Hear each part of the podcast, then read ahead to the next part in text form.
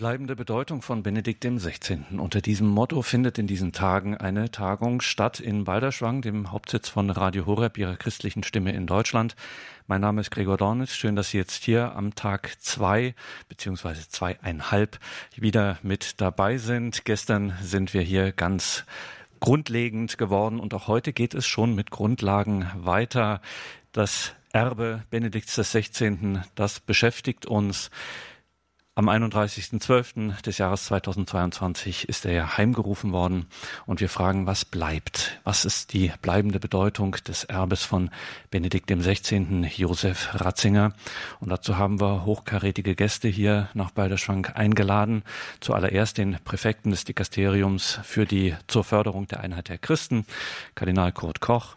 Dann aus dem Dikasterium für die Gesetzestexte, dessen Untersekretär, nämlich Prälat Professor Markus Graulich und den Theologen Professor Dr. Dr. Ralf Weimann, der hier heute den Anfang macht. Heute ist unser Thema bei der Tagung bleibende Bedeutung von Benedikt XVI.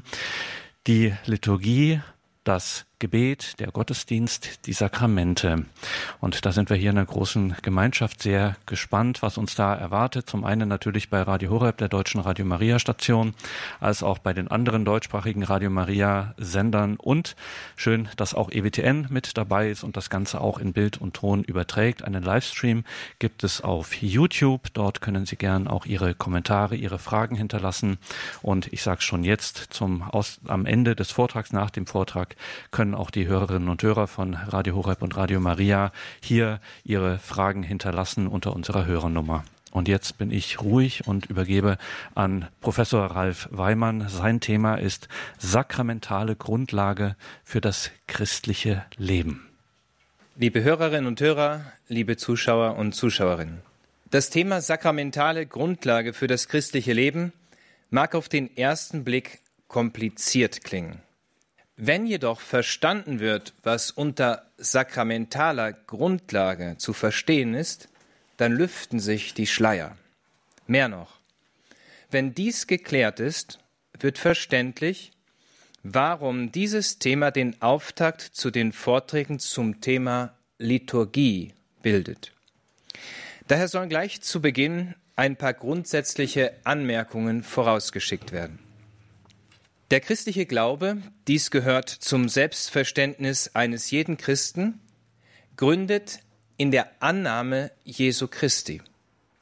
Es scheint so evident zu sein, dass wir das oft übersehen. Aber ich wiederhole das noch einmal, weil das ganz grundlegend ist. Der christliche Glaube gründet in der Annahme Jesu Christi.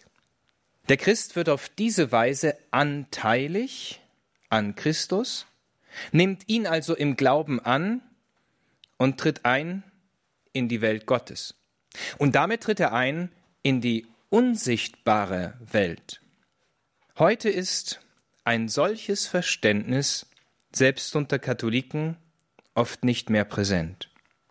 Sie meinen, es würde genügen, wenn sie getauft sind. Auch wenn es stimmt, dass der Christ gewöhnlich durch die Taufe zum Christen wird, bedeutet dies nicht notwendigerweise, dass er Christus im Leben angenommen hat. Wie viele solcher negativen Beispiele kennen wir? Die Annahme Jesu Christi folgt also keinem Automatismus unter dem Motto, ich bin jetzt getauft, dann habe ich alles, es geht automatisch. So als ob jemand, der halt ein Sakrament empfängt, mehr dann nicht bräuchte. Er bräuchte selber nichts zu tun, das ist damit nicht gemeint. Vielmehr ist man nur dann im Vollsinn des Wortes Christ, wenn man Jesus Christus im Herzen und im Sakrament angenommen hat. Der Apostel Paulus setzt dies wie selbstverständlich voraus, wenn er im Brief an die Galater schreibt, ich zitiere, Denn ihr alle, die ihr auf Christus getauft seid, habt Christus angezogen. Galater drittes Kapitel Vers 17. Dieser Aspekt ist so grundlegend und wird doch oft gerade in unserer Zeit, übersehen. So wird auch in der Kirche diskutiert, debattiert, es werden Forderungen aufgestellt und vieles mehr, wobei die Annahme Jesu Christi in unserem Leben oft kaum mehr eine Bedeutung zu haben scheint. Josef Ratzinger, Benedikt XVI., hatte diese Schwierigkeit deutlich vor Augen.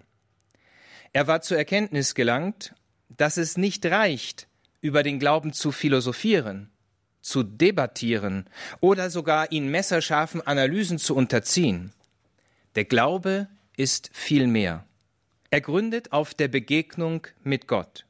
Diese Begegnung mit Gott war für ihn stets der Ausgangspunkt allen Redens, Schreibens, Forschens über Gott. Weil der Glaube weit mehr ist als eine Theorie, schrieb Papst Benedikt XVI. in seiner ersten Enzyklika, und das ist immer ein besonderer Moment, wenn ein Papst seine erste Enzyklika veröffentlicht, über die christliche Liebe Deus Caritas Est folgendes. Er schrieb, am Anfang des Christseins steht nicht ein ethischer Entschluss oder eine große Idee, sondern die Begegnung mit einem Ereignis, mit einer Person, die unserem Leben einen neuen Horizont und damit eine entscheidende Richtung gibt. Beim Glauben geht es folglich um eine essentielle Dimension, also etwas, was mein ganzes Leben berührt. Und keineswegs darf der Glaube nur auf eine Theorie reduziert werden, so als sei die Kirche ein Debattierclub, wo man über verschiedene Positionen einfach nur streitet. Die Begegnung mit Gott, darauf hat Josef Ratzinger immer wieder hingewiesen, wird möglich durch Jesus Christus auf eine ganz neue Weise, der uns das Geheimnis Gottes geoffenbart hat. So ist die Theologie Josef Ratzingers folglich christozentrisch. Sie nimmt also immer wieder Bezug auf Jesus Christus, der im Zentrum seines Forschens steht, der Sohn des lebendigen Gottes, der gekommen ist, um uns einen Zugang zum Vater und damit zum Himmel zu erschließen. Schon hier wird deutlich, dass Glaubenserkenntnis nicht primär durch akademisches oder intellektuelles Wissen möglich wird, sondern durch die Begegnung mit dem lebendigen Gott, die für einen Christen das tragende Fundament seines Lebens sein sollte. Die vorzüglichste und die konkreteste Art und Weise, Jesus Christus, also Gott, zu begegnen, geschieht in den Sakramenten. Es gibt keine bessere Art und Weise, wie wir ihm begegnen können. Die sind, die Sakramente, von Jesus Christus eingesetzt und er selbst handelt in und durch sie. Der heilige Thomas von Aquin hat gesagt, dass dabei bei diesen Sakramenten die heilige Eucharistie einen einzigartigen Platz unter den Sakramenten einnimmt. Er hat sie als das Sakrament der Sakramente bezeichnet. Weil die Sakramente göttliches Leben vermitteln, sind sie das Meisterwerk Gottes im neuen und ewigen Bund. Daher sollte niemand den Sakramenten gleichgültig gegenüberstehen, denn sie bekunden und spenden den Menschen das Mysterium der Gemeinschaft mit dem Gott, der die Liebe ist, dem einen in drei Personen. Damit nähern sich die Ausführungen dem Verständnis dessen, was als sakramentale Grundlage zu verstehen ist. Es geht folglich um die konkrete Begegnung mit dem lebendigen Gott. Und konkret wird sie im Sakrament, denn dort wird Gott in dieser Welt gegenwärtig. Das Wort Sakrament leitet sich vom Griechischen her, Mysterion, und bezeichnet ein Geheimnis. Es geht also um ein unergründliches Geheimnis. Es steht für einen Teil für eine sichtbare Dimension, so in der Eucharistie, Brot und Wein, die in der Opferung gereicht werden, und für eine unsichtbare Wirklichkeit, das heißt der Leib und Blut Jesu Christi, die gegenwärtig werden in der heiligen Messe. Der unsichtbare Teil übersteigt also bei weitem die sichtbare Dimension, die sichtbaren Zeichen, die wir mit unseren Sinnen wahrnehmen. Als man Papst Benedikt XVI. überzeugt hatte, seine gesammelten Schriften, also die Opera Omnia, zu veröffentlichen, stellte sich die Frage, mit welchem Thema zu beginnen sei.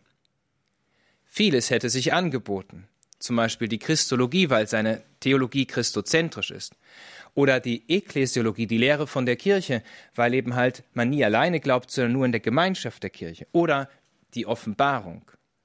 Interessanterweise wählte der Papst die Liturgie als ersten Band. Dieser erste Band, veröffentlicht unter der Nummer 11, behandelt die Theologie der Liturgie aus einer sakramentalen Perspektive. Damit hat er eine wesentliche Weichenstellung für sein Gesamtwerk vorgenommen. Und das ist sehr bezeichnend für einen so tiefsinnigen Denker wie Papst Benedikt XVI., wenn er so eine Entscheidung trifft. Er wollte, ausgehend vom lebendigen Glauben, denn der Glaube wird lebendig im Sakrament, die ganze Wirklichkeit unserer Existenz vor Gott in den Mittelpunkt rücken. Mit Bedacht hatte Papst Benedikt XVI. als Untertitel für den zuerst veröffentlichten Band seiner gesammelten Schriften den Titel gewählt Sakramentale Begründung christlicher Existenz. Das muss man sich mal auf der Zunge zergehen lassen, deswegen vielleicht noch einmal zum Mitschreiben. Sakramentale Begründung christlicher Existenz. Er sah es als seine Aufgabe an, die Bedeutung der Sakramentalität zu erschließen, die, wie noch zu zeigen ist, als Schlüssel für die Erneuerung der Kirche dienen kann und dienen muss. Wenn die Kirche sich nämlich nur auf die menschlichen Dinge beschränken würde, nur auf uns, auf unsere Dimension, auf das, was wir wollen, auf das, was wir in den Mittelpunkt stellen, dann würde die Kirche bald überflüssig. Sie hätte den Menschen nichts oder nur sehr wenig anzubieten. Ihr kommt aber die Aufgabe zu der Kirche, nämlich das Ganze der Wirklichkeit zu erschließen. Und dazu gehört grundlegend die unsichtbare Wirklichkeit Gottes. Aber es ist eine Wirklichkeit. Es ist keine Projektion, es ist keine irgendeine Vorstellung, es ist eine Wirklichkeit. Wir kommen später darauf zu sprechen. Papst Benedikt hat einmal gesagt, dass diese unsichtbare Wirklichkeit wirklicher ist als die sichtbare. Eine ganz wichtige Aussage. Und der Glaube der erschließt diese neue Dimension zu dieser Wirklichkeit. Der lässt sie in gewisser Weise sichtbar werden und im Sakrament erfahrbar werden. Darin erinnert Papst Benedikt bereits im Vorwort seines ersten veröffentlichten Bandes seiner gesammelten Werke. Er erinnert an den Primat Gottes, dass Gott also vor allem und über allem in der Kirche stehen muss. Nur wenn Gott an erster Stelle steht, kann auch der Mensch recht verstanden werden. Seine Würde, seine Existenz, sein Leben. Daher zitiert Papst Benedikt die Regel des heiligen Benedikt, in der es heißt, dem Gottesdienst ist nichts vorzuziehen. Dies schreibt er bereits im Vorwort seines ersten veröffentlichten Bandes der gesammelten Schriften. Denn nur aus dieser Begegnung mit Gott erschließt sich der Sinn des Lebens. Damit ist bereits Entscheidendes über die sakramentale Grundlage für das christliche Leben gesagt. Es geht darum, in den Sakramenten und damit in Gott so verankert zu sein, dass sie für das eigene Leben zur lebensspendenden Quelle werden, aus denen der Christ lebt und auf die er seine Existenz gründet. Ich werde das noch einmal wiederholen, weil das jetzt wirklich einer der wichtigsten Aussagen überhaupt ist, um den Rest gleich auch verstehen zu können. Die sakramentale Grundlage bedeutet nichts anderes, dass wir Christen in den Sakramenten und damit in Gott, denn er ist ja gegenwärtig in den Sakramenten, so verankert sind, dass wir aus dieser lebensspendenden Quelle für unser Leben schöpfen und darauf unsere ganze Existenz gründen, unser ganzes Leben. Josef Ratzinger, Papst Benedikt XVI., hebt hervor, dass dazu ähnlich wie es der heilige Thomas von Aquin gesagt hatte, entscheidend die Eucharistie gehört. Sie ist das wesentliche Moment für das Leben des Gläubigen. Daher ist die Liturgie für einen jeden Christen unverzichtbar, denn dort wird die Gegenwart Gottes unter den Menschen erfahrbar. Papst Benedikt hat dies im Vorwort zu seinem ersten Band der gesammelten Schriften hervorgehoben als er schrieb. Es ging mir immer um die Verankerung der Liturgie im grundlegenden Akt unseres Glaubens und so auch um ihren Ort im Ganzen unserer menschlichen Existenz. Wenn die Eucharistie aufhören sollte, im Zentrum des Glaubens zu stehen, wenn die Begegnung mit dem lebendigen Gott nicht mehr das Leben der Christen prägen sollte, dann könnte man so ein Leben nicht mehr christlich im eigentlichen Sinne nennen. Und das sollte uns doch gerade für unsere Zeit sehr zu denken geben. Dabei sind zwei Dinge von grundlegender Bedeutung. Erstens, die Teilnahme am Glaubensgeheimnis, dem Sakrament, das ist das Erste, dass man teilnimmt. Und zweitens, das rechte Verständnis dessen, was gefeiert wird durch die Katechese. In der Regel, und dies ist in den letzten Jahrzehnten sträflich vernachlässigt worden, nimmt die Teilnahme am Sakrament ab, wenn das Verständnis abhanden gekommen ist, was eigentlich gefeiert wird. Man hat ja nach einer Jugendmesse, wo Weihrauch Verwendung fand, die Jugendlichen nachher gefragt, was denn dort eigentlich geschieht. Worauf dann einer sagt, ich glaube, da wird was gekocht, weil der Dampf aufstieg. Wenn wir bei dem Punkt angekommen sind, dann fehlt natürlich das Grundverständnis und dann wird auch die Teilnahme an der Liturgie kaum mehr möglich. Dies ist leider inzwischen selbst unter vielen Katholiken der Fall. Sie sind gar nicht mehr liturgiefähig, weil sie gar nicht wissen, worum es eigentlich geht, was gefeiert wird und wie sie daran teilhaben sollen. Selbst einfache Glaubensvollzüge sind den Menschen oft nicht mehr bekannt. Ich brauche hier nicht über die sogenannten Fischmessen zu sprechen, nicht?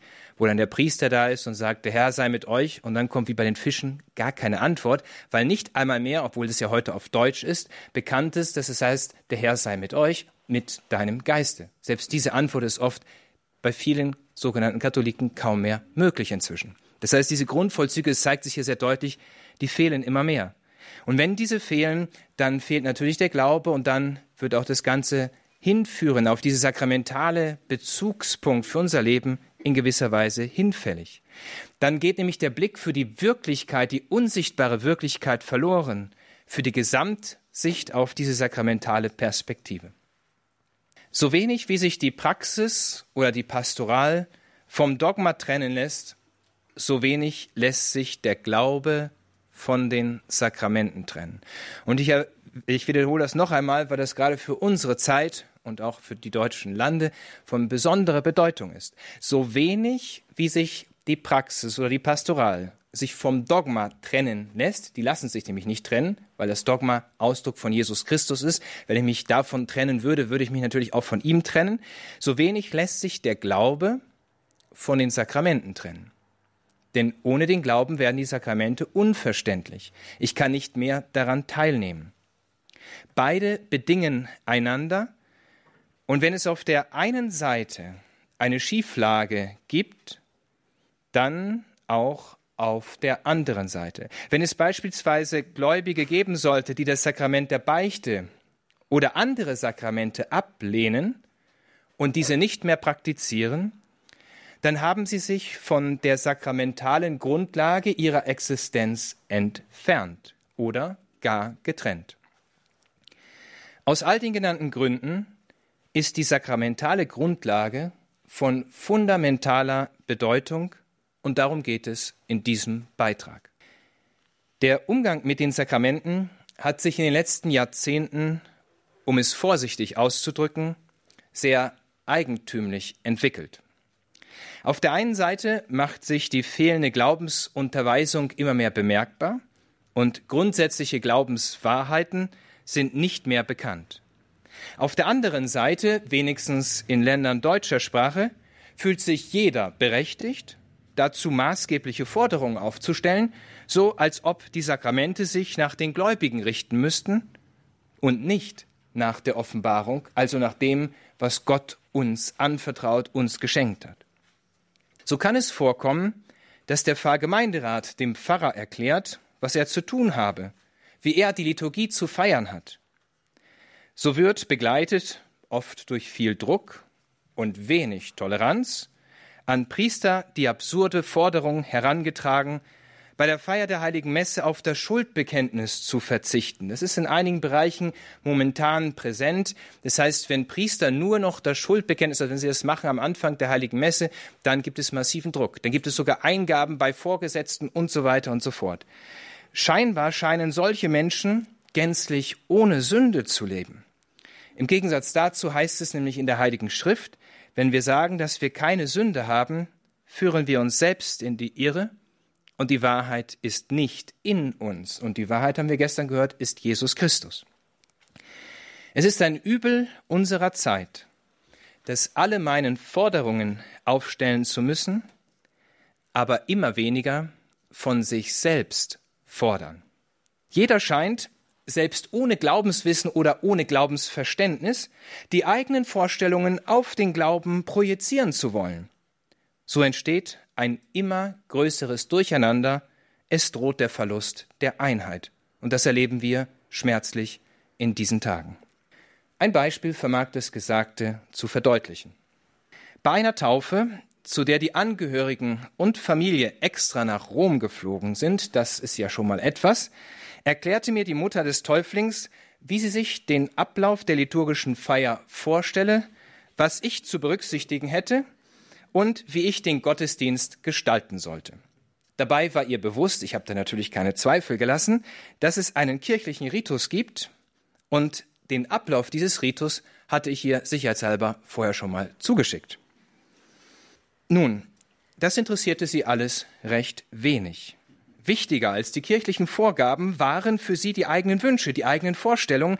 Schließlich ging es ja um den Täufling, so wurde gesagt, auf den die Feier zugeschnitten ist. Und wer weiß besser, was für den Täufling gut ist, als die eigene Mutter, ist ja ganz klar. Und von daher überzeugte sie meine Argumentation recht wenig und am Ende fügte sie noch gar hinzu, dass sie auch Kirchensteuer bezahle und es ihr gutes Recht sei, Forderungen zu stellen und Dinge einzufordern. Schließlich zahle sie auch dafür. Nun, die Diskussion führte nicht weiter auf dieser Ebene, denn sie war überzeugt, dass ihre Vorstellungen den Ton angeben sollten. Hinzu kommt, dass sich die kirchliche Situation in Deutschland einer solchen Mentalität sogar noch Vorschub gibt. Bei einer anderen Taufe, es war das zweite Kind, da ist der Pfarrer auf all diese Dinge eingegangen. Umso größer war nun das Unverständnis darüber, dass es dieses Mal nicht nach ihren Wünschen gehen sollte. Im weiteren Gespräch fragte ich die Mutter des Kindes, was sie beruflich machte. Die Antwort, sie sei Ärztin. Daraufhin fragte ich sie, was sie denn täte, wenn ein Patient zu ihr komme und ihr genaue Vorschriften machen würde, was sie zu tun habe, wie sie die Untersuchung durchzuführen und welche Medikamente sie zu verschreiben habe. Erst da wurde sie still, nachdenklich und bereit, sich auf das einzulassen, was uns von Gott, von Gott gegeben ist. Dies fällt Menschen heute sehr schwer. Man möchte selber machen, mitbestimmen, aber wie schwer tut man sich, das anzunehmen, was Gott uns geschenkt hat. Seit Jahrzehnten hat sich eine solche Mentalität den Weg gebahnt. Das Unwissen im Hinblick auf den Glauben wird gewöhnlich dadurch überspielt, jawohl überspielt, dass man sagt, es komme ja nicht auf die geoffenbarten Wahrheiten an. Ich empfehle immer, mal grundlegende Fragen zu stellen, bevor Sie in eine Diskussion eintreten. Ich hatte zum Beispiel ein Gespräch mit einer Pastoralassistentin über ein gewisses Thema und dann kamen wir auf die Gebote zu sprechen und dann kam die Frage, ja, wie heißt denn eigentlich das siebte Gebot? Keine Angst, ich frage Sie jetzt nicht, ja. Und dann war entsprechend die Antwort, dass es nicht bekannt war. Es war einfach schlichtweg nicht bekannt. Nur die Frage ist, wenn die grundlegenden Glaubensinhalte fehlen, wie kann ich dann darüber sprechen? Und es ist leider inzwischen so, weil eben halt es kaum Katechese gegeben hat in den ganzen letzten Jahrzehnten. Die Menschen werden im Glauben kaum unterwiesen. Und wenn sie nicht unterwiesen werden, wie sollen sie dann zu einem richtigen Verständnis kommen? So müssen wir uns fragen, worauf kommt es denn an, zumal sich Jesus Christus als die Wahrheit geoffenbart hat? Dabei sticht dieses, diese Aussage ins Auge. Während man, wie zum Beispiel bei der Corona-Pandemie, blindlings gewissen Experten glaubt und sie nicht hinterfragt, werden Glaubenswahrheiten gegenüber maximale Skepsis entgegengebracht. Eine interessante Entwicklung. Dadurch wird jedoch das Verstehen des Glaubens erschwert, wenn nicht gar unmöglich. Das Gesagte wird besonders deutlich im Hinblick auf das sakramentale Verständnis. Wenn es also um eine unsichtbare, aber reale Wirklichkeit geht, die durch den Glauben erschlossen wird, so kann es in der Folge, so kam es in der Folge zu einem Prozess, der dem Glauben sehr abträglich war und abträglich ist. Nur ohne den Glauben werden die Sakramente unverständlich. Professor Josef Ratzinger hat diese Entwicklung frühzeitig wahrgenommen. Bereits zur Zeit der 68er Studentenunruhen in Tübingen kam er in seinen Vorlesungen darauf zu sprechen. Und er hatte diese Gabe, in seinen Analysen sehr komplexe Sachverhalte in einfacher Weise darzustellen. Um dies anschaulich darzustellen, verwendete er eingängige Bilder und Geschichten. Im Vorwort dann zu seinem Bestseller Einführung in das Christentum führt er die Geschichte von Hans im Glück an. Dieser hatte für eine siebenjährige Arbeit einen Goldklumpen als Lohn erhalten. Ein wahrer Schatz von großem Wert. Doch wurde ihm dieser bald zu beschwerlich und mühsam. Er suchte nach bequemlicheren Lösungen. So tauschte er das Geld, das Gold gegen ein Pferd, eine Kuh und schließlich für einen Schleifstein, so schreibt dann Josef Ratzinger in der Einführung, den er endlich ins Wasser warf, ohne noch viel zu verlieren. Im Gegenteil.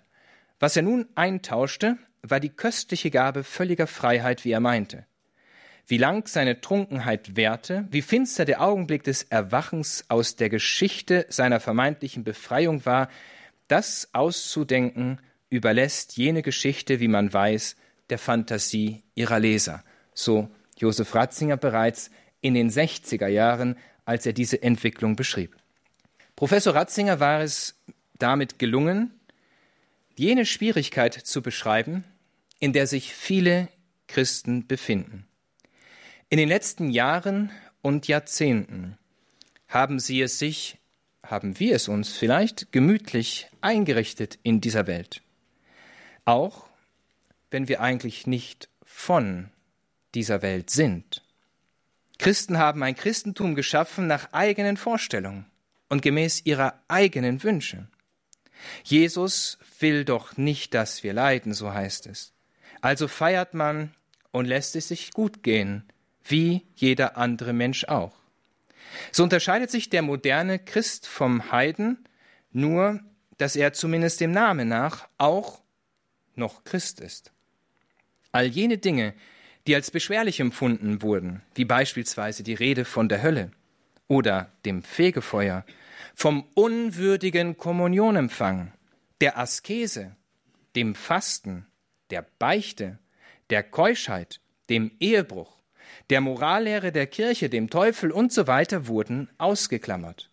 Wie Hans im Glück warf man den Ballast ab und freute sich nun über die neu errungene Freiheit, die nun als größte Errungenschaft des aufgeklärten und selbstmündigen Christen gefeiert wurde. Doch auf diese Weise ging der Schatz des Glaubens immer mehr verloren. Denn Glaube bedeutet nicht, diesen Schatz einzutauschen gegen andere Dinge, sondern ihn zu bewahren, ihn zu bewahren, und zwar für das ewige Leben. Aus diesem Grund schrieb der Apostel Paulus, ich zitiere, Ich habe den guten Kampf gekämpft, den Lauf vollendet, die Treue bewahrt. Er hatte den Schatz des Glaubens nicht eingetauscht gegen Annehmlichkeiten und Bequemlichkeiten, gegen Eitelkeiten oder andere Dinge, sondern darum gekämpft, gekämpft, ihn zu bewahren. Der Preis, den er dafür bezahlt hat, war hoch, sehr hoch. Er selber beschreibt den Preis, den er gezahlt hat. Ich ertrug mehr Mühsal, war häufiger im Gefängnis, wurde mehr geschlagen, war oft in Todesgefahr, fünfmal erhielt ich von Juden die 40 Hiebe, weniger einen, dreimal hat er genau mitgezählt, nicht? also weniger einen, dreimal wurde ich ausgepeitscht, einmal gesteinigt, dreimal erlitt ich Schiffbruch, eine Nacht und einen Tag trieb ich auf hoher See, Ich war oft auf Reisen gefährdet durch Flüsse, gefährdet durch Räuber, gefährdet durch das eigene Volk, gefährdet durch Heiden, gefährdet in der Stadt, gefährdet in der Wüste, gefährdet auf dem Meer, gefährdet durch falsche Brüder. Ich erduldete Mühsal und Plage, viele durchwachte Nächte, Hunger und Durst, häufiges Fasten, Kälte und Nacktheit. Wer das alles mal nachlesen möchte, das findet sich in der Heiligen Schrift. Und zwar im zweiten Brief an die Korinther im elften Kapitel, Vers 23 bis 27. Und wir sprechen hier nicht über irgendjemanden, sondern über den Völkerapostel. Er hat nämlich genau das Gegenteil getan wie Hans im Glück. Er hat den Glauben bewahrt. Auch wenn er dafür, so wie alle Märtyrer, einen hohen Preis bezahlen musste. In der von Professor Ratzinger angeführten Geschichte über Hans im Glück kommt noch eine weitere Begebenheit zu tragen, die für den modernen Gläubigen geradezu kennzeichnend ist. Der Verlust des Glaubens erfolgt nicht auf einen Schlag, sondern subtil, nach und nach, so dass man es kaum merkt. So wurde den Gläubigen oft gesagt, es sei kein Verlust, wenn sie von dem Glaubensschatz etwas weglassen, wenn sie ein paar Abstriche machen, wenn sie es nicht ganz so genau nehmen. Schließlich sei Gott doch kein Erbsenzähler. Folglich wurde suggeriert, dass man dies und jenes nicht so ernst nehmen braucht. Auf keinen Fall zu streng mit sich selber sollte man sein. Auf diese Weise wurde die sakramentale Begründung, also die Zugehörigkeit zu Jesus Christus, kompromittiert.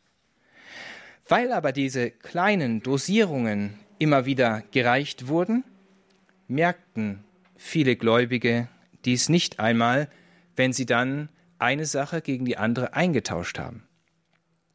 Wie Hans im Glück waren sie berauscht von der neuen Freiheit. Endlich etwas mehr Freiheit. Am Freitag, der brauche ich jetzt nicht mehr zu fasten und kein Opfer zu bringen. In der Fastenzeit, das brauche ich nicht so genau nehmen, ich kann das ja ersetzen durch andere Dinge. Und so ging das Ganze immer weiter auf fast allen Ebenen. Und sie merkten auf diese Weise nicht, die Christen, dass es nach und nach dazu führte, dass sie ihren Glauben verloren haben. Josef Ratzinger war nach seiner Priesterweihe ein Jahr in einer Münchner Pfarrei. In dieser Zeit nahm er diese Entwicklung wahr. Davon inspiriert verfasste er einen wissenschaftlichen Artikel mit dem Titel, und jetzt müssen wir mal die Ohren spitzen, Die neuen Heiden und die Kirche.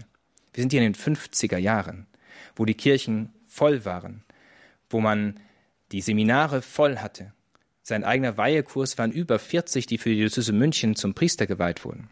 Sie können das mal vergleichen zu heute.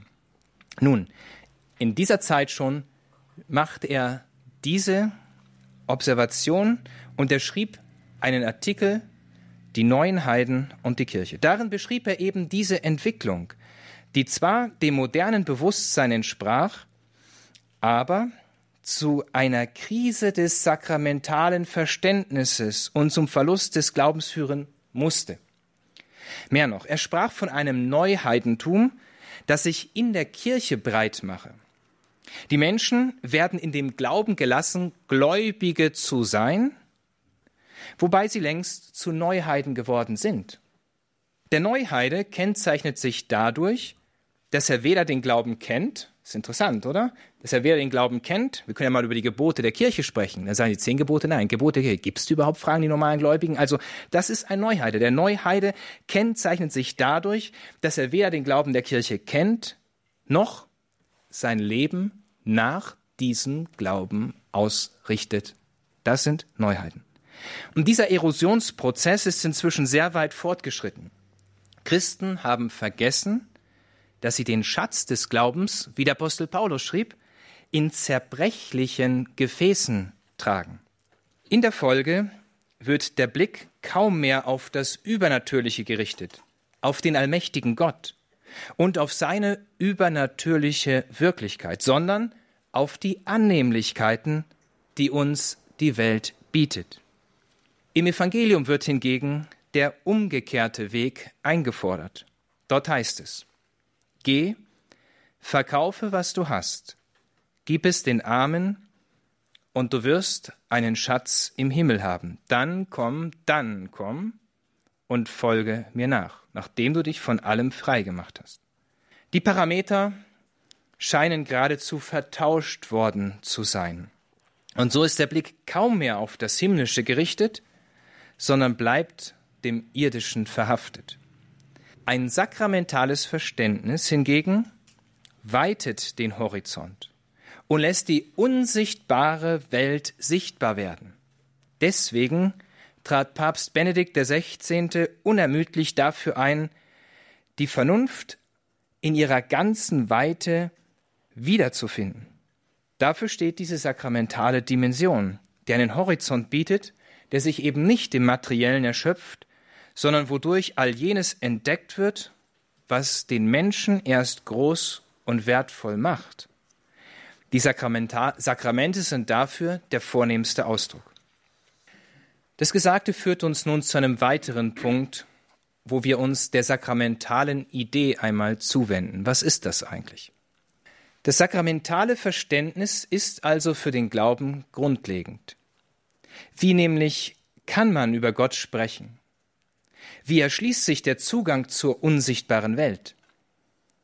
Josef Ratzinger war sein ganzes Leben lang bemüht, darauf Antworten zu geben, und dabei schöpfte er aus dem reichen Schatz von heiliger Schrift und Tradition. Und dennoch wird nur ein solcher Zugang zielführend sein, der zu einer geweiteten Vernunft führt, um die Wirklichkeit Gottes zu erfassen, also ein Ansatz, der die unsichtbare Wirklichkeit zur Kenntnis nimmt und verstehbar werden lässt. In diesem Fall lohnt es sich wieder einmal, den Ausführungen von Josef Ratzinger zu folgen, deswegen wird auch seine Theologie sicherlich ein bleibendes Erbe für die ganze Kirche sein. Schauen wir mal, was er dazu sagt. Er stellt fest, dass die Sakramente sich an der Schöpfungsordnung orientieren. Die Schöpfung ist aber durch die Sünde in Mitleidenschaft gezogen worden. Das ist die ganze Erbsündenthematik, auf die wir auch jetzt nicht näher eingehen können, aber die hier vorausgesetzt wird. Denn Tod, Leid und all diese Dinge hielten Einzug durch die Sünde, sind verursacht durch die Sünde. Das beschreibt Paulus sehr deutlich im Brief an die Römer. So markieren Geburt und Tod im Leben eines jeden Menschen einen geheimnisvollen Einschnitt. Also eingebunden sind wir mit unserem ganzen Leben in diese Schöpfungsordnung. Geburt und Tod markieren einen geheimnisvollen Einschnitt. Dadurch erfährt der Mensch, dass es eine Dimension gibt, die über das Zeitliche hinausreicht. Denn der Mensch erschöpft sich nicht in seiner Biologie, sondern übersteigt sie. Kardinal Ratzinger verdeutlicht dies anhand eines einfachen Beispiels. Er schreibt, das Biologische erhält im Menschen als dem geistig existierenden Wesen eine neue Bedeutung und eine neue Tiefe. Das Essen, das tun ja alle recht gern in der Regel, nicht? Das Essen des Menschen ist etwas anderes als Nahrungsaufnahme beim Tier. Das Essen kommt zu seiner menschlichen Gestalt, indem es zu Mahl halten wird.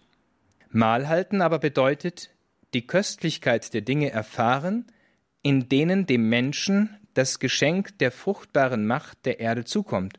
Und Mahlhalten bedeutet, in solchem Empfangen der Köstlichkeit der Erde zugleich auch das Mitsein mit den anderen Menschen zu erfahren. So Josef Ratzinger. Das ist ein ganz einfaches Beispiel, um jetzt zu erklären, was dieses sakramentales Verständnis eigentlich bedeutet. Mithilfe dieses einfachen Beispiels zeigt sich, dass der Mensch auf etwas Höheres hin erschaffen ist. Ein grundlegender Unterschied zu den Tieren. Der Geist des Menschen übersteigt die Materie und kann nur in Gott, der Geist ist, Vollendung finden. Das Gesagte zeigt sich im Hinblick auf die Sakramente. Sie übersteigen die biologisch-materielle Dimension. Brot wird zum Leib Christi, Wein wird zum Blut Christi. Wasser, zum Beispiel in der Heiligen Taufe, zur heilspendenden und neumachenden Kraft. Noch deutlicher wird das Gesagte im Hinblick auf den Tod. Dem denkenden Menschen wird deutlich, dass sich die menschliche Existenz nicht in der Biologie erschöpft, denn der Geist macht lebendig, schreibt Paulus im zweiten Brief an die Korinther im dritten Kapitel 4,6. Die menschliche Existenz ist eingewoben in ein Zusammenspiel aus Leib und Geist. Daher ist die menschliche Existenz nicht selbstgenügsam, sondern der Mensch steht immer in Beziehung von Beginn bis zum Ende seines Lebens. Die leibliche Dimension ist untrennbar mit der geistigen verbunden. Und die biologische Dimension, also unser Körper, existiert nur in Beziehung zur geistlichen Dimension, die wir als Seele bezeichnen. Die Seele wiederum befindet sich in Beziehung zu Gott, von dem sie kommt und zu dem sie geht. In Anbetracht dieser grundlegenden Aspekte der menschlichen Existenz wendet sich Professor Ratzinger dem entscheidenden Punkt der Argumentation zu, indem er erklärt, wie die Sakramente mit dem Menschen in Beziehung stehen und dem Menschen als Menschen entsprechen. Sie sind Teil jenes größeren Horizonts, der das Materielle übersteigt. Das sakramentale Verständnis ermöglicht es, Antworten auf die großen Fragen des Lebens zu geben. Der Mensch ist also in der Lage, über sich hinauszugehen. Das verdeutlicht Ratzinger im Hinblick auf eine Mahlzeit. Noch einmal, nicht? Wir sind jetzt noch ein bisschen hin bis zur nächsten Mahlzeit, aber er sagt, denn wir können nur in einem ersten Anlauf sagen, dass sich in der Umgestaltung des Essens zumal zugleich die Urgestaltung des Sakramentalen vollzieht. Das zumal gewordene Essen, was sich halt von der Nahrungsaufnahme unterscheidet, trägt bereits sakramentale Züge an sich. Der Mensch, der im Mahl nicht nur den geistfremden biologischen Akt der Nahrungsaufnahme unternimmt, sondern das biologische geistig vollzieht, der Mensch also, für den das Menschliche unteilbar und so auch das biologische menschlich ist, dieser Mensch erfährt im Mahl die Transparenz des Sinnlichen auf das Geistige hin. Er erfährt jene Durchdringung von Bios und Geist, die sein eigenstes Wesen ist. Er erfährt, dass die Dinge mehr sind als Dinge, dass sie Zeichen sind, deren Bedeutung über ihre unmittelbare sinnliche Macht hinausreicht. So Professor Ratzinger. So wie das Mahl Ausdruck von etwas ist, das über die Nahrungsaufnahme hinausgeht, so geht das Sakrament das Sakrament, wenn es mit Glauben wohlgemerkt, mit Glauben wahrgenommen wird, über das hinaus, was durch die sichtbaren Zeichen erfahrbar wird. In seinen Ausführungen macht Josef Ratzinger deutlich, dass aus diesem Grund in der alten Kirche vielfältige Symbole Verwendung fanden. Leider ist unsere erneuerte Liturgie sehr arm geworden an Symbolen. Viele Symbole sind gestrichen worden. Man meinte, man würde dadurch die Einfachheit mehr Platz lassen. Aber die Symbole sind ja Ausdruck von etwas. Nun, in der frühen Kirche, so Josef Ratzinger, gab es vielfältige Symbole, die entsprechend Verwendung fanden. Das symbolische Verständnis ist uns heutigen Menschen genauso fremd geworden wie das sakramentale Verständnis interessanterweise. Inzwischen stützt man sich auf Dan Brown, um zu verstehen, was zum Beispiel der Petersplatz bedeutet, welche Bedeutung ein Obelisk hat und ähnliche Dinge welche Bedeutung auch das Kreuz hat oder jenes. Selbst unter Katholiken herrscht dort oft große Unsicherheit. Die Symbolik, die Symbolik halt ist uns oft unbekannt geworden. Aber hier spiegelt sich das Gleiche drin wieder. Josef Ratzinger verweist darauf, dass in der Urkirche das nicht so war, dass die Symbole eine große Bedeutung hatten und dass sie ähnlich wie die sakramentale Idee auf die Wirklichkeit hindeuten, die unsichtbar unseren Augen ist und doch real ist. Dabei bezeichnet das Symbol eine irdische Wirklichkeit, erschöpft sich aber nicht in ihr, sondern weist über sie hinaus. So das Kreuz zum Beispiel, nicht? Für den Griechen eine Torheit, für uns aber, wie damals schon Paulus sagte, nicht? Das Zeichen unserer Erlösung des Heils. Erst der Anruf des Ewigen konstituiert den Menschen als Menschen. Man könnte ihn geradezu definieren als gottfähiges Wesen, so Professor Ratzinger. Was die Theologie mit dem Begriff Seele zu umschreiben sucht, ist ja gar nichts anderes als die Tatsache, dass der Mensch in anderer Weise erkennen, geliebt, um wieder zu lieben, wird. Diese Art von Stehen im Gedächtnis Gottes ist das, was dem Menschen ewig Leben macht. Denn Gottes Gedächtnis endet nie. So Professor Ratzinger. Obwohl das menschliche Leben begrenzt ist, trägt ein jeder Mensch in sich Unsterblichkeit. denn er ist gottfähig.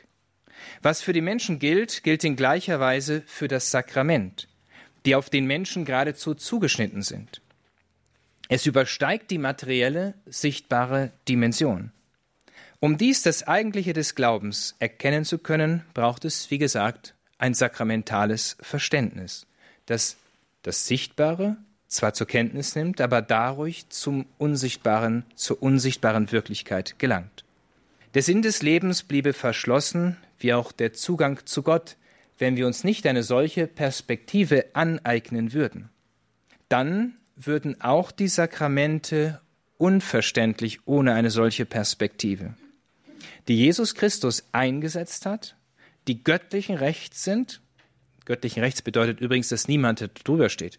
Also nicht einmal ein Pfarrgemeinderat. Stellen Sie sich das mal vor. Und immer diese beiden Dimensionen einer einzigen Wirklichkeit beinhalten. Sie entsprechen der Natur des Menschen, wie wir gerade gesehen haben, der auf Gott hin geschaffen ist und nur dann Erfüllung und Heil finden wird, wenn er Gott findet. Das gesagt erlaubt uns nun zu einem anderen, zu einem nächsten Punkt zu kommen, die Sakramente aus sakramentaler Perspektive. Jetzt schauen wir uns noch mal kurz die Sakramente an aus eben so einer Perspektive, die auf der einen Seite das Sichtbare zur Kenntnis nimmt, aber dann zum Unsichtbaren führt. Diese Ausführungen zeigen, dass Josef Ratzinger eine eigene Herangehensweise an dieses Thema hatte. Ihm gelingt es, eine Art Synthese zu erstellen zwischen natürlicher Theologie und Offenbarung, zwischen Schöpfung und der Offenbarung, zwischen Natur und Gnade, zwischen sichtbarer und unsichtbarer Welt. Mehr noch. Er zeigt, dass die Sakramente einer Art logischer Konsequenz folgen. Eine Art logischer Konsequenz folgen. Sie entsprechen nämlich der menschlichen Existenz, weil sie Antwort auf die wichtigsten Fragen des Lebens geben. Auch aus dieser Sicht zeigt sich, wie zukunftsweisend die Theologie Josef Ratzingers Benedikts XVI. ist, denn hier finden Glaube und Vernunft, Glaube und Wissenschaft zusammen. Aus dieser Perspektive erschließt sich, was ein Sakrament ist und warum die Sakramente von grundlegender Bedeutung für die Kirche und für das Leben der Kirche sind. So wie Wasser weit mehr ist als die chemische Formel H2O, da Wasser Erquickung und Leben spendet, so auch das Sakrament. Und dazu schreibt Josef Ratzinger, die Dinge sind mehr als Dinge. Sie sind nicht zu Ende erkannt, wenn man ihre chemische und physikalische Beschaffenheit erkannt hat, weil einem dann noch immer eine ganze Dimension ihrer Wirklichkeit entgangen ist. Ihre Transparenz auf die schöpferische Macht Gottes, von der sie kommen und auf die hin sie führen wollen.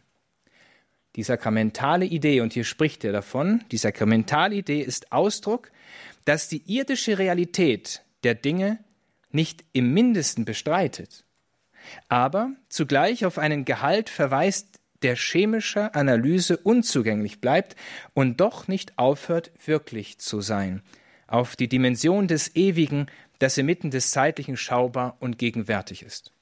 Einzigartig, wie er das formuliert, nicht? In einer so schönen und feinen Weise drückt er hier die Tiefe dieses Geschehens aus. Nun, der Schöpfer hat die wesentlichen Elemente der menschlichen Existenz konstituiert. Daher ist auch die menschliche Existenz auf Gott hin ausgerichtet, so wie sie von Gott ins Dasein gerufen wurde. Dies wird deutlich durch ein sakramentales Verständnis. Sollte dieses fehlen, dann können die großen Fragen des Lebens nicht beantwortet werden und auch die Sakramente werden unverständlich. Leider befinden wir uns in dieser Situation, denn diese Perspektive fehlt heutzutage an fast allen Ebenen und Enden. Selbst in den theologischen Fakultäten wird ein solcher Ansatz abgewiesen als platonischer Dualismus. Dabei hat dies nichts mit einem Dualismus zu tun, denn es entspricht der Dualität, der Gesamtheit dessen, was man in einer Gesamtschau schauen muss. Wenn also diese Sicht fehlt, dann werden auch die Sakramente unverständlich. In dem Fall bleiben zwei Alternativen. Entweder werden dann die Sakramente zum formellen Ritualismus, die heiligen Zeichen werden ihres Geistes beraubt, sie werden nur noch formell entsprechend vollzogen, oder sie werden banal. weil sie ihrer übernatürlichen Dimension beraubt, an die man ja nicht mehr glaubt, die man nicht mehr sieht, die man gewisserweise damit ablehnt, den Vorlieben, Wünschen und Vorstellungen der Menschen unterworfen werden. An dieser Stelle zeigt sich der eigentliche Grund für die Krise der Kirche und des Glaubens. Weder der Formalismus noch die Banalität retten oder können zur Lebendigkeit des Glaubens führen. Daher hat Kardinal Josef Ratzinger immer wieder auf die Bedeutung des sakramentalen Verständnisses hingewiesen. Es ist der Schlüssel für die Erneuerung der Kirche. Bei seinen Ausführungen zu diesem Thema befand er sich übrigens im Einklang mit den Aussagen des Zweiten Vatikanischen Konzils und mit vielen anderen Dingen, die er selber mitgeprägt hat. In den letzten Jahrzehnten wurde immer wieder der Vorwurf an die Kirche herangetragen, sie sei zu sehr auf die Sakramente fixiert. In Wirklichkeit verhält es sich aber genau umgekehrt. Schon die Bedeutung des Wortes Sakrament ist vielen Gläubigen gar nicht mehr bekannt. Können Sie mal fragen in Diskussionen, bevor dann diskutiert wird, wie Sie die Sakramente gestalten wollen in Ihrer Pfarrei, fragen Sie mal, was ein Sakrament ist. Dann werden Sie schon große Augen machen. Dass es sich um ein Geheimnis handelt, in dem durch die sichtbaren Zeichen eine unsichtbare Wirklichkeit bezeichnet wird, ist den meisten Menschen gänzlich fremd geworden. Und so werden bei der Feier der Sakramente neue Elemente erfunden, weil, so die Argumentation, es sonst zur Routine käme. Aber so müssen wir fragen, kann das Geheimnis Gottes, der alles Verstehen übersteigt, zur Routine werden? Ist das wirklich möglich?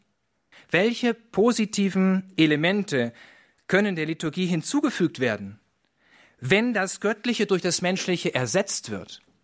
Welche positiven Elemente können dazugefügt werden? Durch meine wunderbaren Worte kann ich etwas an einem Göttlichen hinzufügen? Ja, wie kann das denn möglich sein? Wenn die Liturgie und das göttliche Wort mit menschlichen Worten überfrachtet wird, und das geschieht nur zu häufig, mit Begrüßungen, mit Nettigkeiten, schön, dass Sie alle da sind und heute gekommen sind, dann zeigt sich hier eine Entwicklung, die das Wesentliche nicht mehr sichtbar werden lässt. Während, und das ist interessant, dann für das Hochgebet, für das, wo Gott selber handelt, in der Regel kaum mehr Zeit bleibt. Da muss es dann ganz schnell gehen.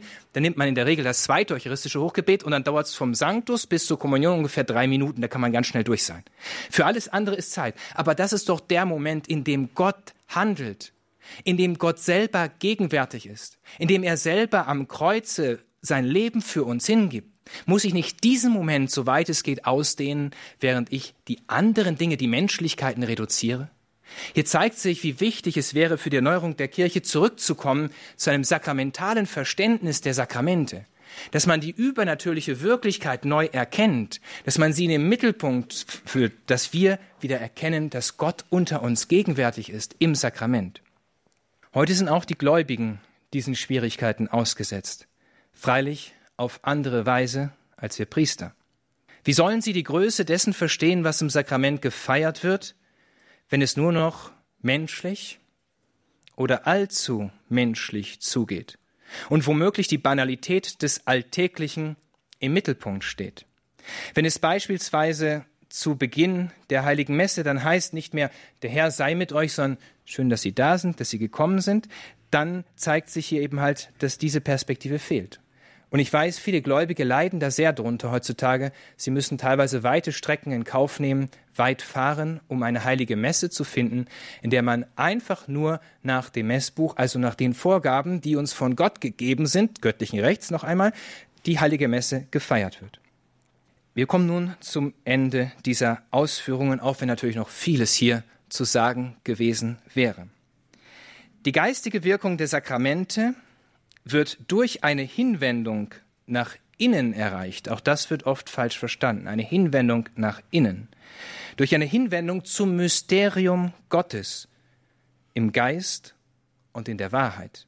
Nicht im Aktionismus, nicht im Klatschen, im Herumlaufen, im sich einbringen, sondern im Geist und in der Wahrheit. Die Sakramente vermitteln die Gnade, die Gnade Gottes. Gott will nämlich die Welt durch seine Gegenwart retten, nicht durch unsere Worte, durch seine Gegenwart. Und er will sie heiligen. Und dies wird alles uns in den Sakramenten zuteil. Jesus Christus hat in den Sakramenten die Unmittelbarkeit zu Gott uns ermöglicht. Daher ist ein Kennzeichen für das Sakrament die Gott-Unmittelbarkeit. Weil die Sakramente auch noch eine geschichtliche Kontinuität mit dem Handeln Gottes voraussetzen, handelt Gott in und durch sie. Das bedeutet, dass das Wort Gottes heute nur dann gegenwärtig sein kann, wenn es ein lebendiges Wort ist, wenn es also eine Verbindung zum Ursprung gibt. Und dafür steht die Kirche, denn Christus ist das Haupt seiner Kirche. Weil diese enge Verbindung, auf die ich jetzt hier nicht näher eingehen kann, zwischen Kirche und Sakrament besteht, weil die Kirche, wie Papst Johannes Paul II. sagte, von der Eucharistie lebt, gibt es nichts Wichtigeres für die Kirche, als die Sakramente zu spenden. Denn die Kirche ist berufen, die Welt durch das göttliche Handeln Jesu Christi zu retten, nicht durch unsere eigenen Weisheiten, Reformen, Diskussionen oder anderen Dinge. Denn die Kirche ist berufen, eben halt die Welt durch das göttliche Handeln Christi zu retten, und daher gilt es, der Tendenz des Selbermachens, des Besserwissens entgegenzutreten und auf die verwandelnde Gnade Gottes zu vertrauen. Ein Kennzeichen der Theologie Josef Ratzingers besteht darin, dass er stets mehr auf die heilbringende Kraft der Sakramente vertraute, also auf die Gegenwart Gottes. Daher geht es primär nicht um das Machen, wenn wir uns den Sakramenten nähern, sondern um das Empfangen. Aus eben diesem Grund braucht die Liturgie keine Unterhaltungselemente zu integrieren. Sie muss nicht neu erfinden, oder erfunden werden oder durch menschliche Elemente verändert werden. All dies tut dem Geheimnis, dem Sakrament, dem Mysterium Abbruch. Wohl aber müssen die Sakramente inwendig verstanden werden und dann auch praktiziert werden. Dann und nur dann wird deutlich, wie groß das Geschenk ist, das Gott uns durch die Sakramente macht, wie groß die Gnade ist, die uns dadurch zugänglich wird. Dies wird freilich nur gelingen zu verstehen, wenn wir verstehen, was das Sakrament ist, dass es eine unsichtbare Dimension hat, also eine sichtbare, durch die wir die unsichtbare erleben, dass Gott durch sichtbare Heilzeichen Großes bewirkt. Es war das Anliegen der Theologie Josef Ratzingers, dies immer wieder in den Mittelpunkt zu rücken. Schließlich ist es die Voraussetzung, um den Glauben zu verstehen, zu leben und zu erneuern. Das sakramentale Verständnis erschließt dazu den Weg. Ich danke Ihnen für Ihre Aufmerksamkeit.